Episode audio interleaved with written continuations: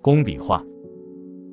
工笔画是与写意画相对的概念，是中国画的表现手法之一，注重形似，画法工整严谨，用笔细腻准确，被广泛运用于中国的人物画、花鸟画、山水画中。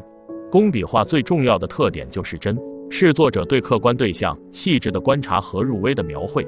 他所描绘的对象以逼真的形象，以细腻的描写手法取胜。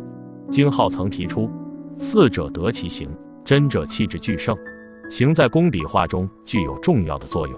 但是形似并不意味着单纯的进行模仿，而是根据客观事物提炼出典型的、不违背客观事实的艺术形象。在把握准物象形体轮廓的基础上，线条要求工整流畅，能将物象的形态与富有表现力的线条较好的结合起来。工笔画也重视通过形体中的细节，抓住物象的本质特征，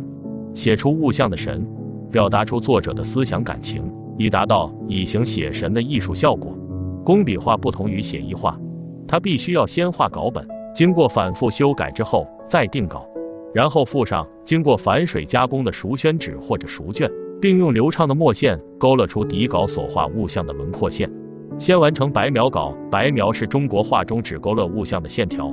单纯用线条来表现事物而不着色的画法，之后先用淡墨或者薄色晕染出物象的阴阳面，再上一层底色，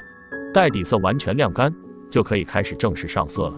上好色之后，还要用墨或色按照原来的轮廓线将物象再勾勒一遍，使线和色能够完全融为一体。工笔画除了勾线之外的每一步骤都要经过三晕九染。所谓三晕九染，就是指在着色的过程中，无论是上底色。还是正式染色，在每这一笔墨或者色之后，都要用蘸有清水的毛笔晕染一次，而且要反复进行，以冲开墨或色的痕迹。工笔画因设色有浓淡、厚薄、重轻的分别，所以可以分为工笔重彩和工笔淡彩。它所描绘出的物象造型准确逼真，